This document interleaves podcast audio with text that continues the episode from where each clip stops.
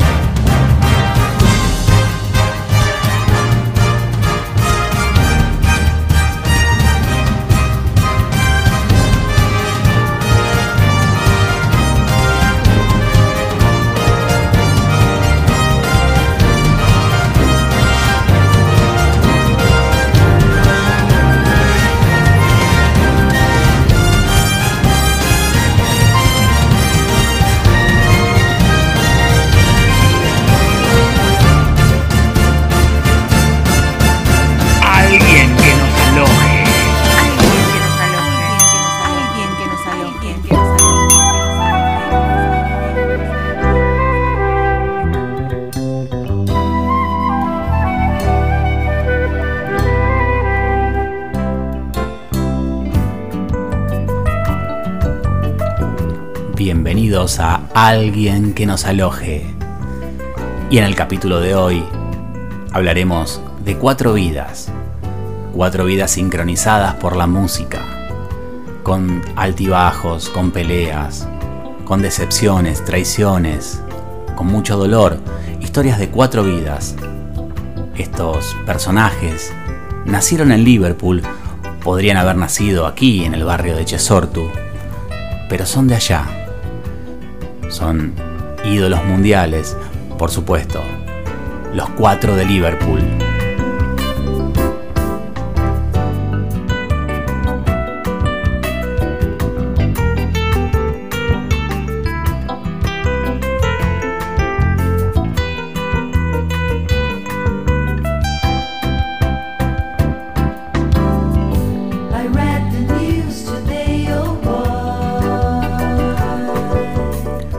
Día en la vida, la versión instrumental que estamos escuchando aquí por debajo.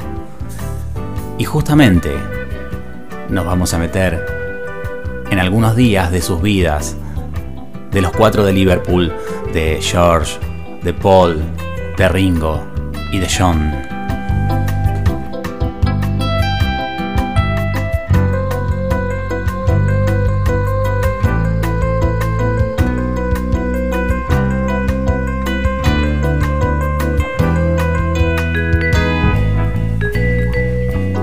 Pero vamos a un poco de historia de los Beatles. Inicialmente se trató de un grupo de estilo skiffle. El skiffle es un tipo de música originada por trabajadores pobres negros en Estados Unidos en la época del 20. Se basaba en armonías sencillas y ejecutadas con instrumentos acústicos, baratos y caseros. Era una banda integrada por adolescentes en etapa escolar, fundada por Lennon en 1956 durante la llamada locura del skiffle. La primera banda se llamó The Quarrymen, al que luego se sumaron Paul McCartney y Harrison. Luego de varios cambios de integrantes y de nombres, decantó en The Beatles, con una formación que incluía a cinco miembros, a Lennon, McCartney, Harrison, Stuart Sutcliffe y Pete Best en batería. Construyó su reputación en los clubes de Liverpool y Hamburgo sobre un periodo de tres años a partir de 1960. Sutcliffe abandonó la formación en 1961. La familia se lo debe estar al día de hoy recriminando. Y Bess fue reemplazado por Ringo Starr al año siguiente. Teníamos así a los cuatro mejores. Pero me estoy equivocando. Eran cinco. No hay que olvidar la creatividad del productor George Martin. A finales de 1962 llega el éxito con su primer sencillo este.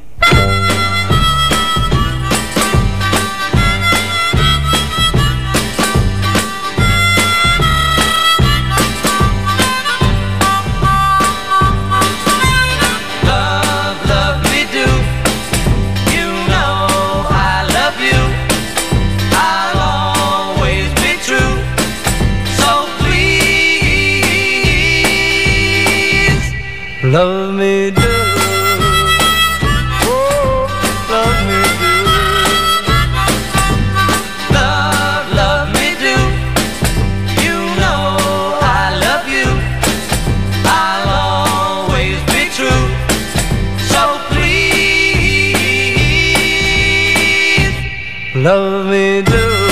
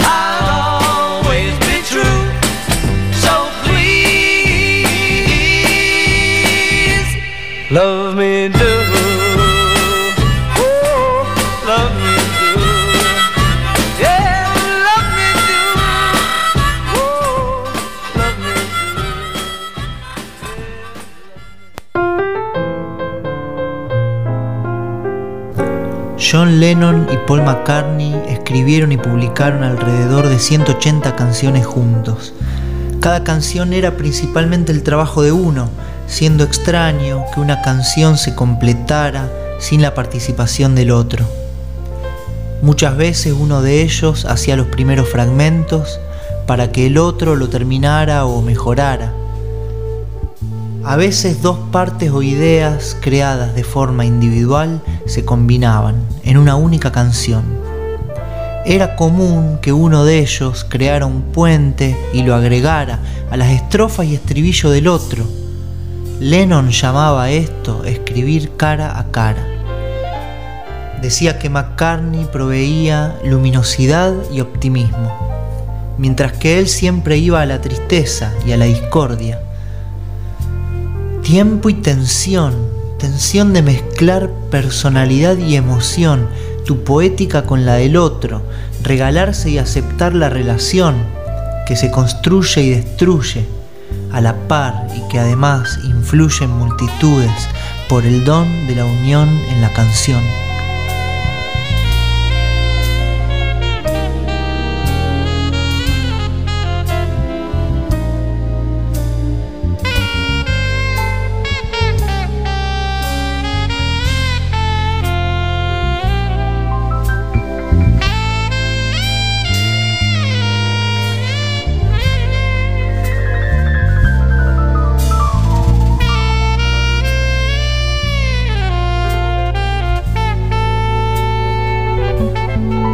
Pasaba Tomás Boazo por alguien que nos aloje y nos dejaba una poética del contrapunto, que tenía a Paul y John como participantes. Tu poética con la del otro, decía Tomás.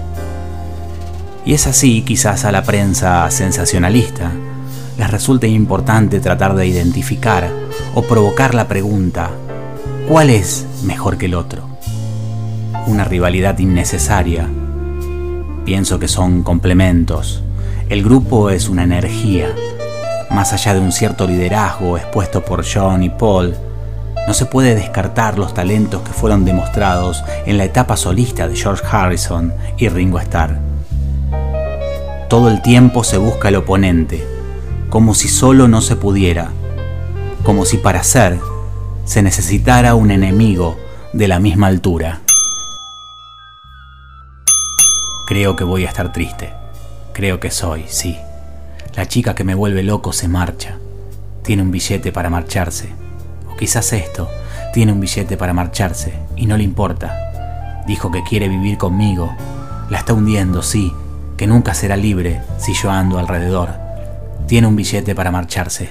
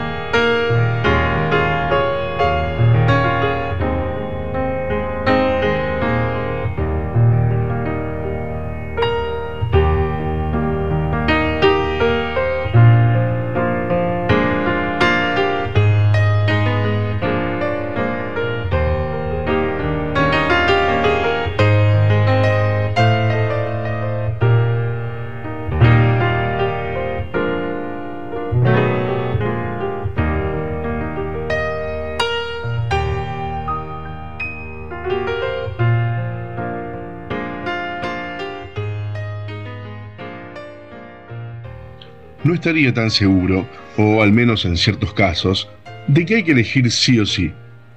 Lo cierto es que nos gusta tomar partido, situarnos de un lado o del otro, como si fuera estrictamente necesario diferenciarnos, enfrentarnos. El 10 de abril de 1970, Paul McCartney anunció a los diarios lo que Lennon había querido anunciar desde hacía ya un tiempo. Abandonaba los Beatles debido a diferencias personales, comerciales y musicales. Obviamente que ya preexistía una rivalidad y a pesar de que la mayoría de los temas de los Beatles llevaban como firma de autores la de Lennon y McCartney, muchos ya teníamos a nuestro favorito, a nuestro preferido. Para fortuna de los que amamos la música, a pesar de la separación de los cuatro de Liverpool, la misma continuó y también continuó obviamente la rivalidad, porque si bien la gente, sus fans, ya habían tomado partido por uno o por el otro, las peleas dentro de la banda se hicieron externas luego de la separación y llegaron a acentuarse hasta transformarse en canciones. Paul cantó en su disco Ram en mayo de 1971, el segundo disco como solista, realizado conjuntamente con su esposa Linda, y que fue grabado justamente durante el periodo de la acción legal que el músico desarrolló para disolver la asociación The Beatles. Y fue el propio Lennon quien acusó recibo de algunas frases que estaban contenidas en las canciones, ya que admitió que percibió referencias explícitas hacia su persona en los temas como Too Many People, en el cual McCartney dice que tomó su golpe de suerte y lo partió en dos.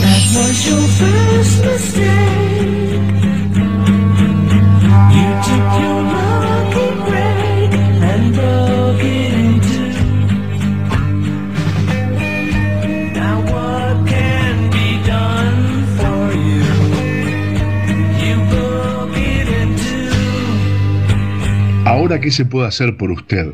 Lo rompiste en dos. O en Dear Boy, donde narra, espero que nunca sepas, querido muchacho, cuánto echas de menos e incluso cuándo te enamoras. Querido chico, no será ni la mitad de bueno que esto. Espero que nunca sepas cuánto te perdiste.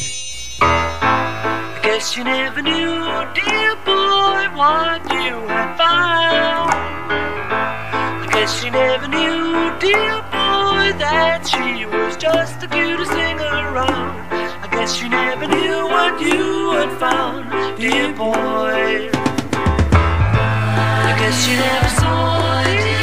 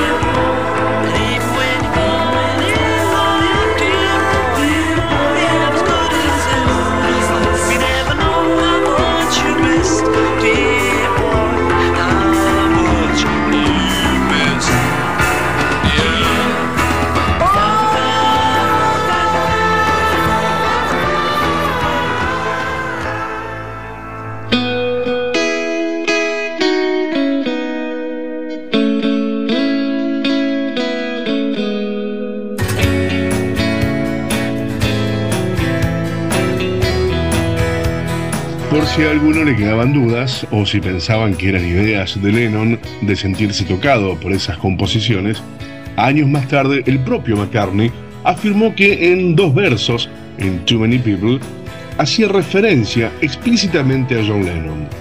Y comentó en su momento, estuve buscando el otro día en mi segundo disco en solitario, Ram, y recuerdo que había una referencia a John. Él había estado haciendo un montón de prédicas y me estaba molestando un poco. En una canción escribí demasiada gente predicando prácticas. Creo que ese es el verso. Quiero decir, eso fue como una puya para John y Yoko. Y te has tomado tu golpe de suerte y lo partiste en dos. No había nada más que eso en Ram sobre ellos.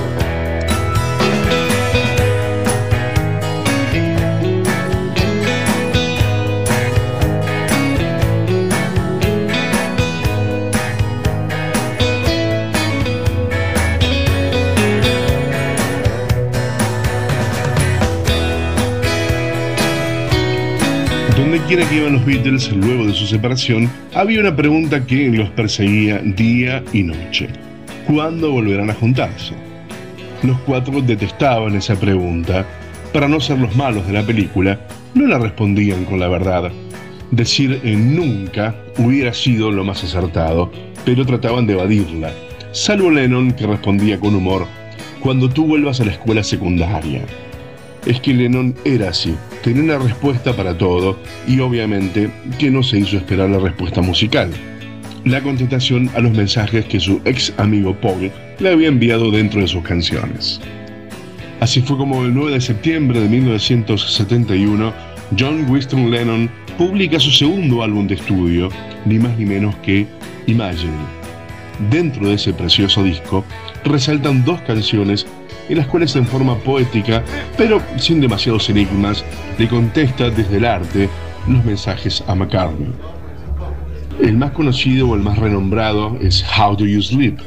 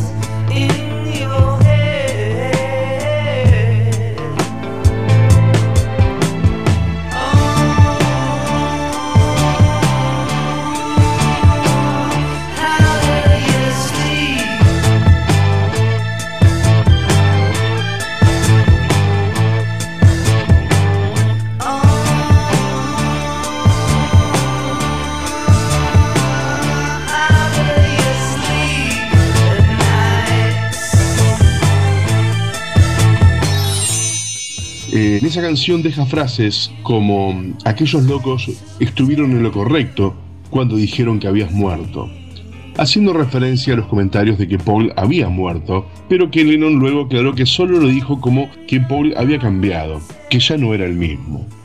Lo único que hiciste fue Yesterday, en referencia también al tema compuesto por Paul. Y desde que te fuiste, solo eres un día más.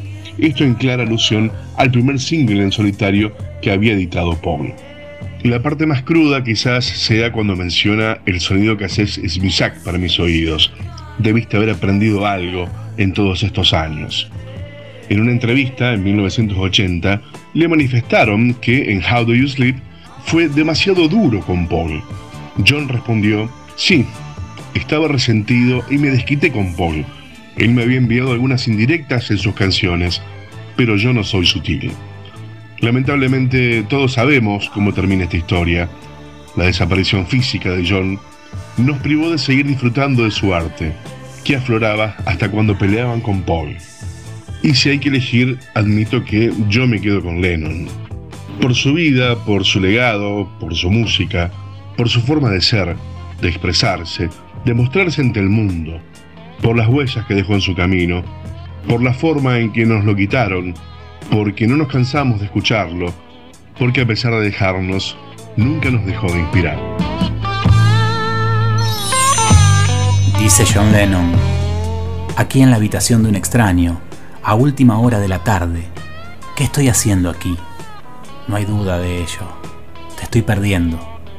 De alguna manera se han cruzado los cables, la comunicación se pierde, ni siquiera puedo llegarte por teléfono, solo conseguí gritarlo, te estoy perdiendo.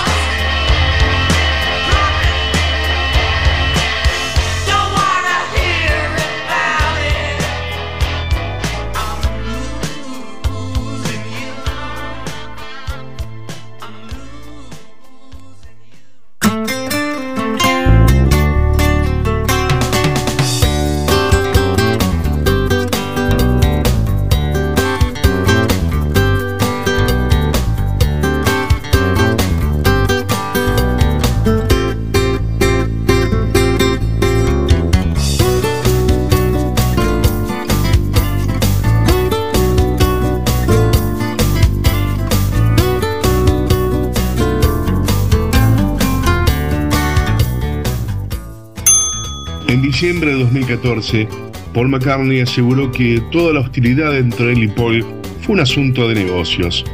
Llegamos a un punto que realmente fue desagradable y fue por los negocios.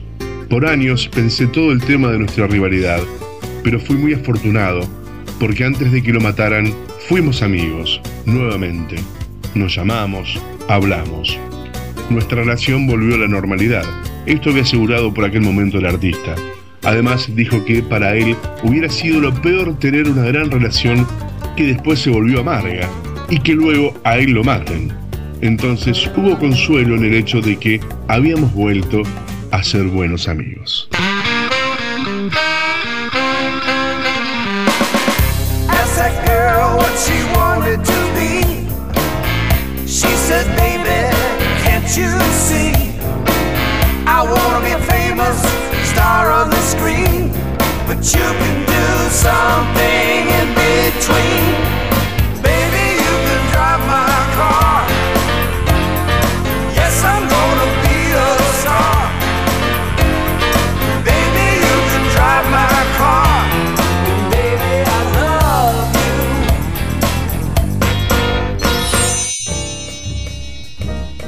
Esto es alguien que nos aloje,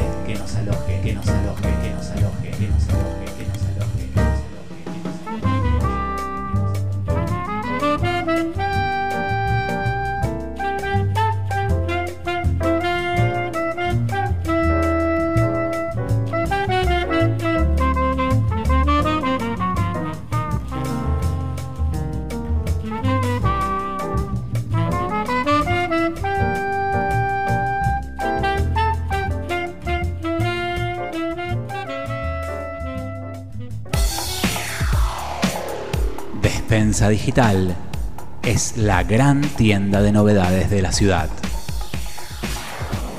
Despensadigital.com.ar o en Rioja 971, Rosario.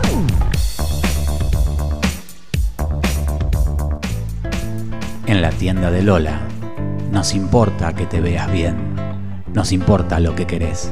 Todas las semanas novedades y sorteos mensuales. Te esperamos para brindarte lo mejor junto a nuestro staff.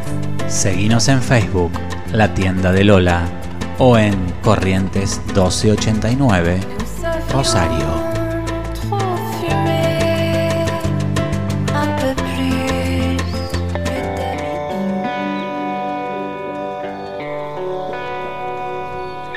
María Belén Cárcano, psicóloga y terapeuta floral. Contactos 342-5407 o al mail carcanomariabelén.com. Somos todos estrellas brillando en un mar sin fin. Todos estrellas. Pueden encontrarnos en las redes sociales, tanto en Facebook como en Instagram, como alguien que nos aloje. Mensajes serán bien alojados.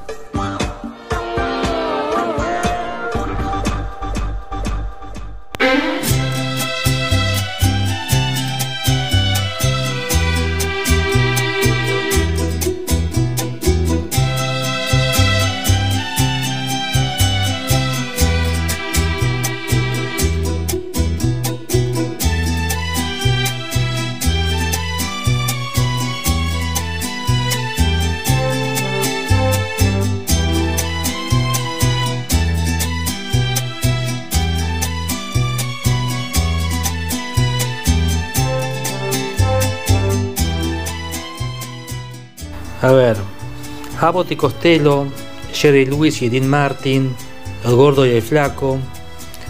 Ustedes me preguntarán qué tendrán en común ellos, qué tendrán en común con Paul y con John. Tienen mucho que ver, bastante, más de lo que nos imaginamos. Todos ellos empezaron de muy jóvenes, humildes orígenes, fueron creciendo laboralmente, fueron creciendo mucho en el mundo del espectáculo y todos terminaron peleados, distanciados. Es más, en más de una ocasión, algunas parejas de actores célebres solamente se hablaban y se saludaban en el set de filmación y eso era porque el contrato lo exigía. El gran director de cine Alex de la Iglesia tiene una película graciosa al respecto llamado Muertos de Risa, donde explica y muestra la relación de este con lo que estamos hablando, de los orígenes humildes de un par de actores que van creciendo y a medida que van creciendo en forma humana, artística y personal, se van distanciando. Posiblemente es lo que le ha pasado a John y a Paul. Al crecer, ambos han madurado y han tomado caminos muy distintos en cuanto a la parte política, estética y artística.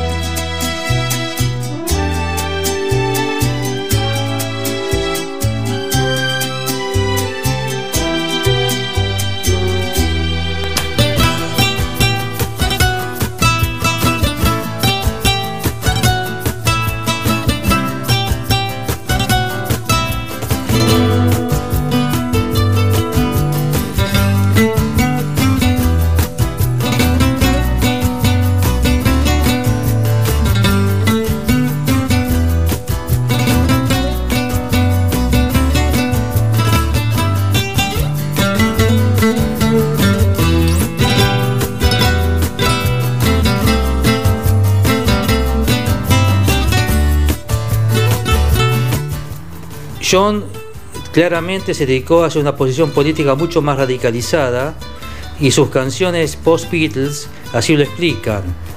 Imagine y Give a Peace a Chance, donde nos habla muy claramente de su posición, de lo que él pensaba al respecto.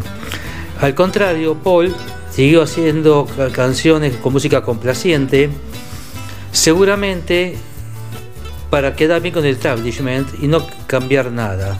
Indudablemente son dos caminos muy distintos, dos personalidades muy distintas. De la historia de los Beatles, que tanto se ha escrito y tanto sabemos, de todo me quedó una frase que es la que dijo Ringo Starr cuando una fan le dijo, ustedes con su separación nos sacaron la alegría. A lo que Ringo contestó, ustedes nos sacaron la adolescencia. Hay que entender que ellos empezaron en los finales del colegio secundario, siendo muy muy jóvenes, y entraron en una vorágine tan abrumadora, tan increíble, que terminó a los 30 años separándose. Y en ese interín, mientras todos los demás tenían amigos, reuniones, campamentos, viajes, ellos tenían eh, giras artísticas y trabajo continuo. Recién después pudieron comenzar a vivir la vida. No es un dato menor. Ningún dato es menor, si lo dice el profesor Rosenbaum. Para alguien que nos aloje, los cuatro de Liverpool. Y seguimos escuchando un poquito más. She Loves You por Unit Guitar Players.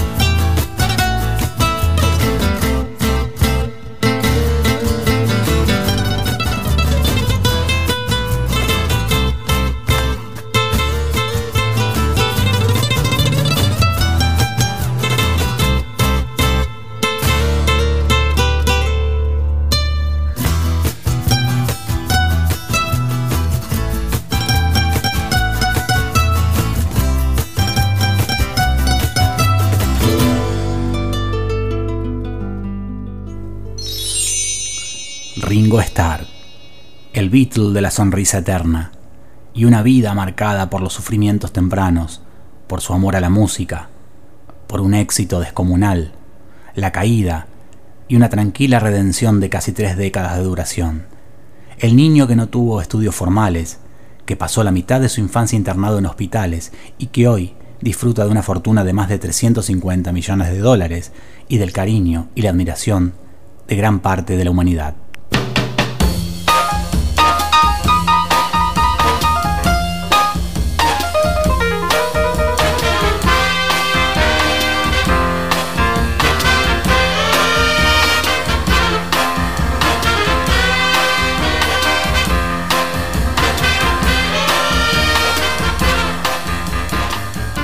5 años comenzó a quejarse de un dolor en el abdomen.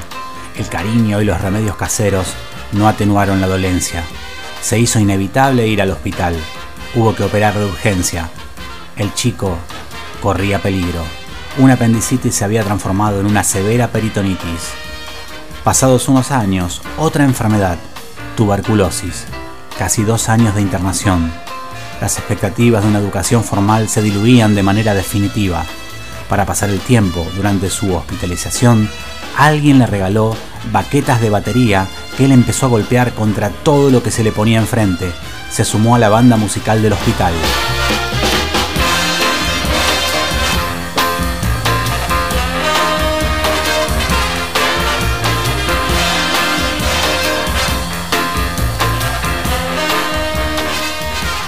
Ringo usaba ropa colorida, chistes permanentes y muchos anillos. Allí es donde nace su nombre, Rings, anillos, y Star, por estrella. Richard Starkey, así era su nombre, se convertía en Ringo Starr.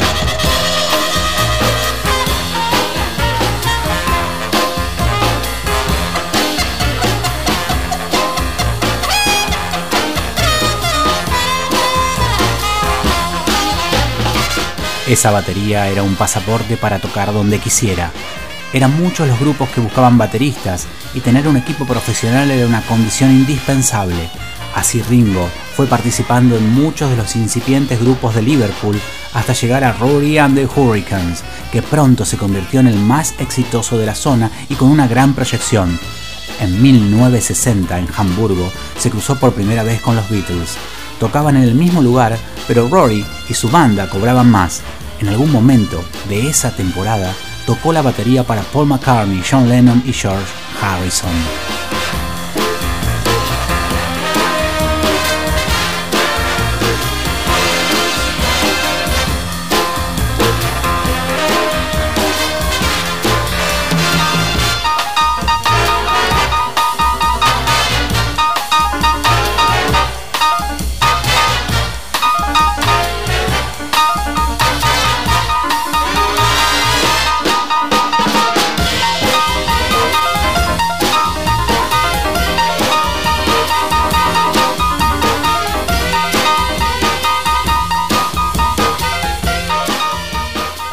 14 de agosto de 1962 cambió para siempre la vida de Ringo. Ese día, los Beatles despidieron a Pete Best y lo invitaron a ser su baterista. A partir de esa tarde, Ringo, contra todos los pronósticos, entró en la historia.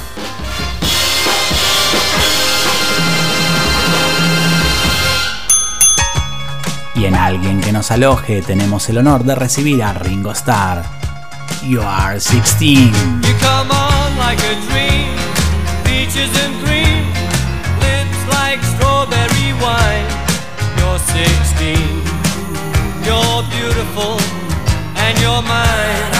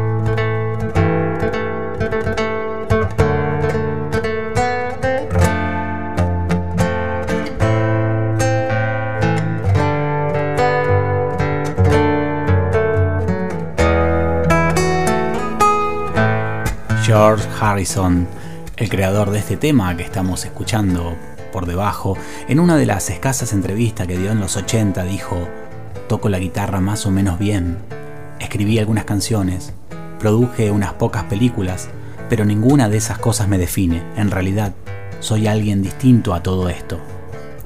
Lo llamaron el Beatle tranquilo o el Beatle callado. Se trata de un malentendido, de una reducción cómoda pero injusta y desacertada.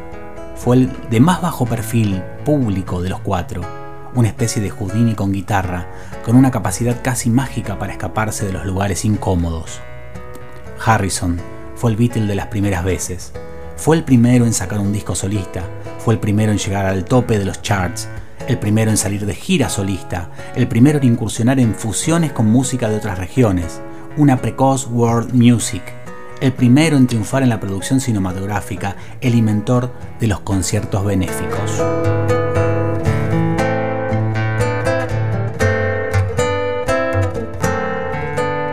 Pero todo esto no sucedió por su intención de llegar primero, de sobrepasar al resto. No había en Harrison la vocación, la avidez del pionero, sino que era la puesta en práctica de un espíritu libre, de alguien que se permitía pensar por fuera de las estructuras convencionales y de movilizarse hacia aquello que en verdad deseaba.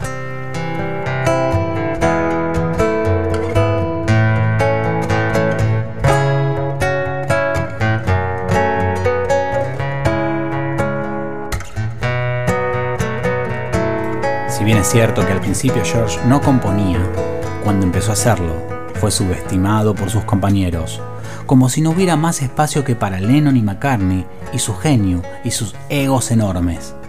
Varios temas de George fueron descartados y lo que lograron llegar a ser grabados fueron indiscutiblemente maravillas, canciones invencibles y eternas como Something, While My Guitar Gently Weeps, que estamos escuchando, y Here Comes the Sun. Esta última le brindó a George un triunfo retrospectivo, póstumo. Es la canción del grupo más escuchada en Spotify, con 266 millones de reproducciones hasta el día de hoy, y que supera todas las maravillas de Lennon y McCartney.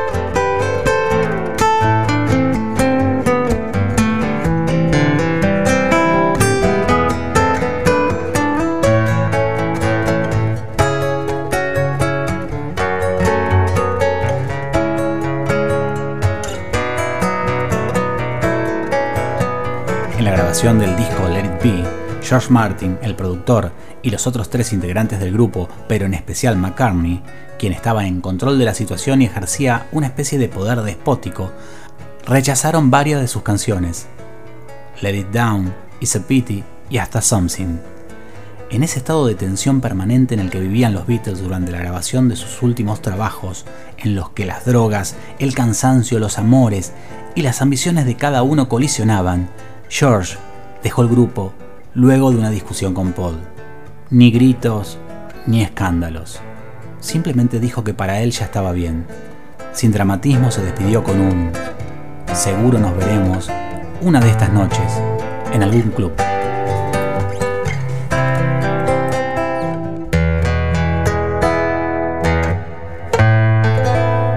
Y vamos con una de George, un tema que es una belleza.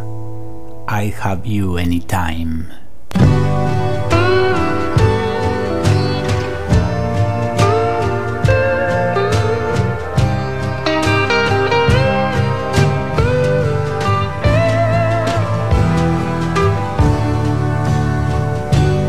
Let me in here. I know I've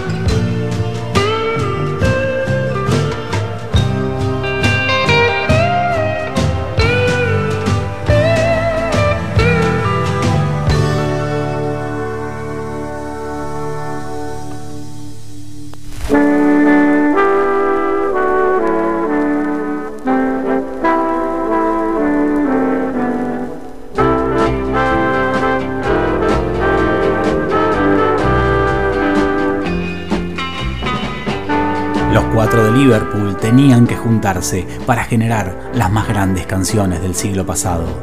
Esa fusión de personalidades, hasta el día de hoy muy estudiadas por analistas y genios del marketing, necesariamente distintas, generaron el éxito indiscutible. Se juntaron el tiempo que pudieron entenderse y escucharse. Luego, cada uno siguió su camino.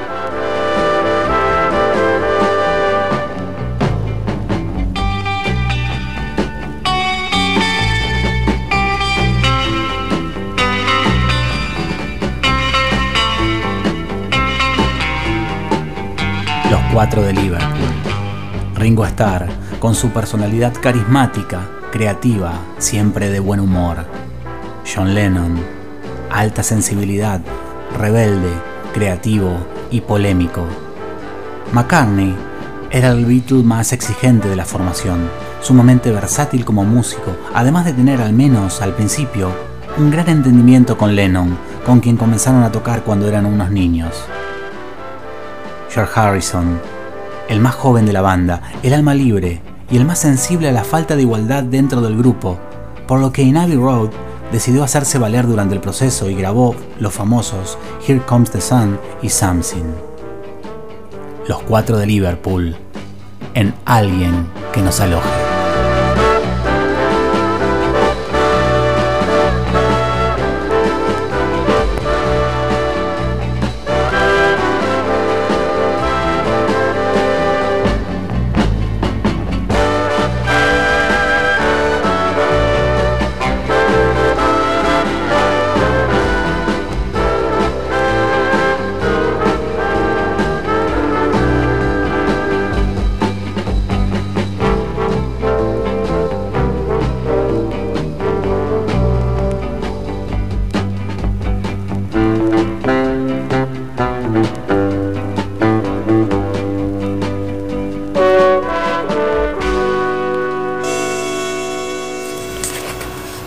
Otra pieza breve de Bach, un pasaje de una suite.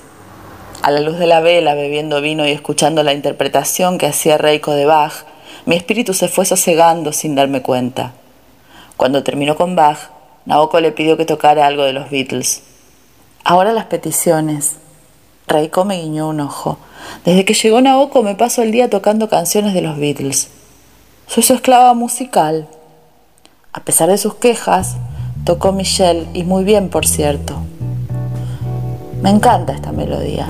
Reiko bebió un sorbo de vino y fumó un cigarrillo. Me hace pensar en la lluvia cayendo suavemente sobre el prado.